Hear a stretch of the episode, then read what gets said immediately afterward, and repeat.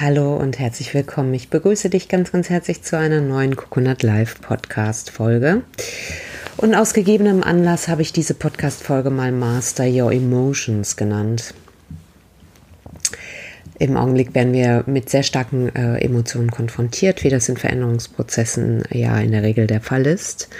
Und ich finde es entscheidend, dass du, und das möchte ich dir auch mitgeben, dass du in der Lage bist, auch mit diesen vielleicht zum Teil ähm, sehr stark erlebten Emotionen halt gut umgehen zu können.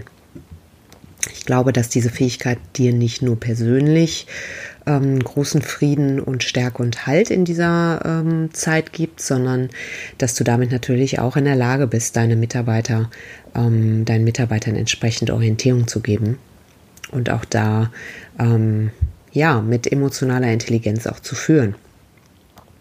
Diese Fähigkeit, denke ich, wird immer, immer wichtiger werden.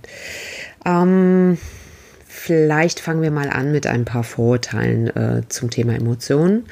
Manchmal entsteht so die Idee, dass ähm, wenn wir nur persönlich reif sind oder äh, emotional intelligent sind, dass wir keine negativen Emotionen erleben. Das ist natürlich totaler Quatsch. Ähm, Emotionen sind wie die Wellen im Meer. Sie kommen und gehen und es geht nicht darum, das Negative zu vermeiden.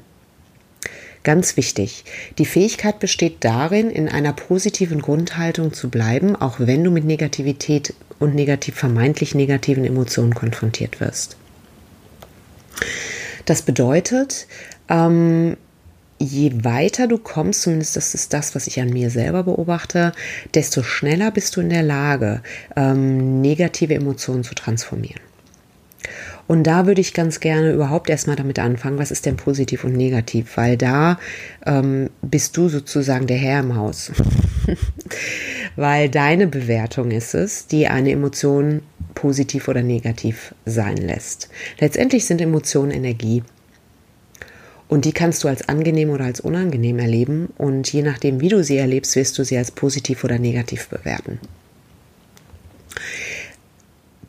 letztendlich ist an der Emotion nichts Negatives dran. Ne? Selbst wenn du dich wie eine Kiste Knete fühlst, ist das auf jeden Fall, sind das wichtige Hinweise, die dir Aufschluss über dich selber geben. Du kannst es als Forschungs- und Entwicklungsprojekt über dich selber nehmen, um zu erkennen, was ist mir wichtig? Ja, wenn du beispielsweise wütend bist und äh, dich irgendwas nervt, dann ist das, ähm, kann das ein Anzeichen dafür sein, dass du eine Grenze hast, die überschritten wurde und wo du vielleicht auch ein Stück weit zugelassen hast, dass sie überschritten wurde.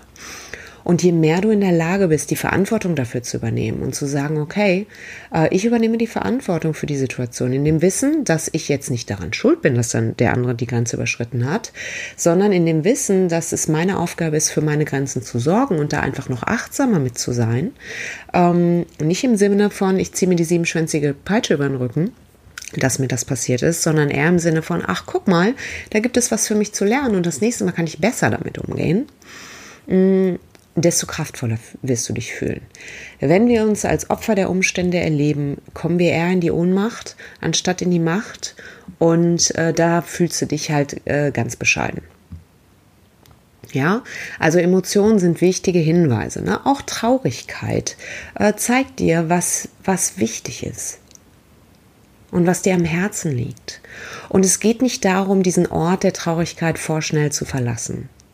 Es geht darum, damit zu sein und als das als menschliches Spektrum anzuerkennen. Und dann, wenn es soweit ist, weiterzuziehen, loszulassen und weiterzuziehen. So. Genau. Je mehr du in der Lage bist, das, was du erlebst, zu konfrontieren, desto stärker wirst du dich fühlen. Was in der Regel passiert ist, wenn wir gerade wenn wir starke Emotionen erleben, wir verpissen uns, wir rennen weg.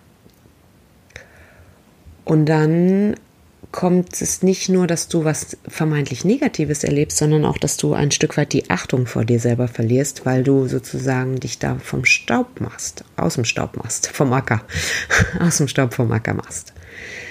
Mm, ich möchte dich bewusst einladen, äh, wenn du starke Emotionen erlebst, die zu konfrontieren und damit zu sein.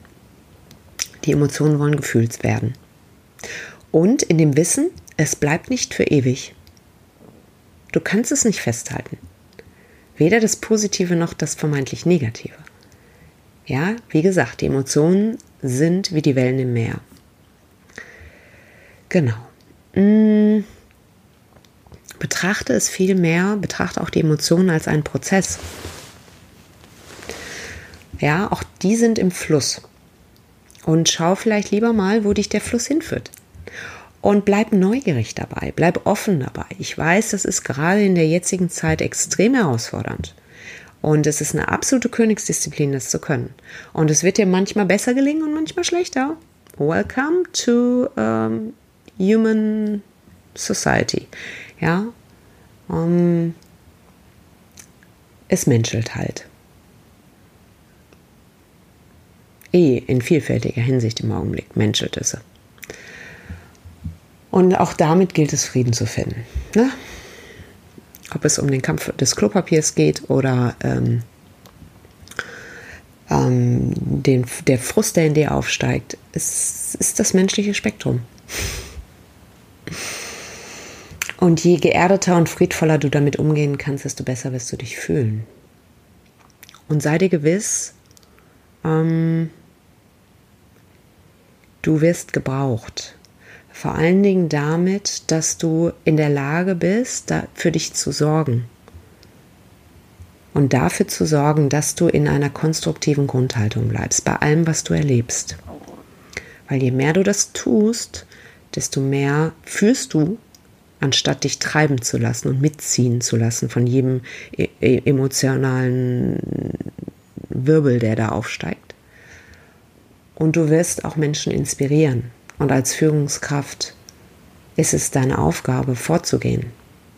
Und das sind die Wege, die in der Regel nicht beschritten sind, wo du dich manchmal fühlst irgendwie wie ein, ähm, vielleicht wie ein Vollidiot oder wie eine Kiste Knete oder du einfach denkst so, ey, keine Ahnung, wo der Weg ist, weiß ich jetzt auch nicht. Ja, genau. Das ist Führen. Ja, Führen bedeutet die Fähigkeit, weiterzugehen dich auf den Weg einzulassen und zu schauen, was vor dir liegt, auch wenn du das Ergebnis noch nicht kennst und der Weg noch nicht ausgetreten ist. Das ist das Wesen des Führens. Ja, wenn der Weg ausgetreten ist, ist es leicht. Wenn du absehen kannst, was am Ende dann dabei rauskommt, ist es leicht. Machen wir uns nichts vor. Wenn du das nicht weißt, dann musst du halt, wie gesagt, mit allen Sinnen im Hier und Jetzt sein, um zu schauen, dass du nicht über die nächste Wurzel stolperst. Und gleichzeitig immer wieder in der Lage sein, den Kopf zu heben und nach vorne zu blicken. Und vielleicht auch anzuerkennen, wie weit du schon gekommen bist, auch mit deinem Team. Und auch das zu würdigen und wertzuschätzen. Ja, und ähm, da ist natürlich Achtsamkeit ganz wichtig. Ähm, wenn du da mehr darüber lernen möchtest, ich habe ja diesen Achtsamkeits-Online-Kurs, ähm, wo ich dir sowohl Meditation als auch kleine Achtsamkeitsübungen im Alltag näher bringe, weil ich einfach weiß aus eigener Erfahrung, wie wertvoll das ist.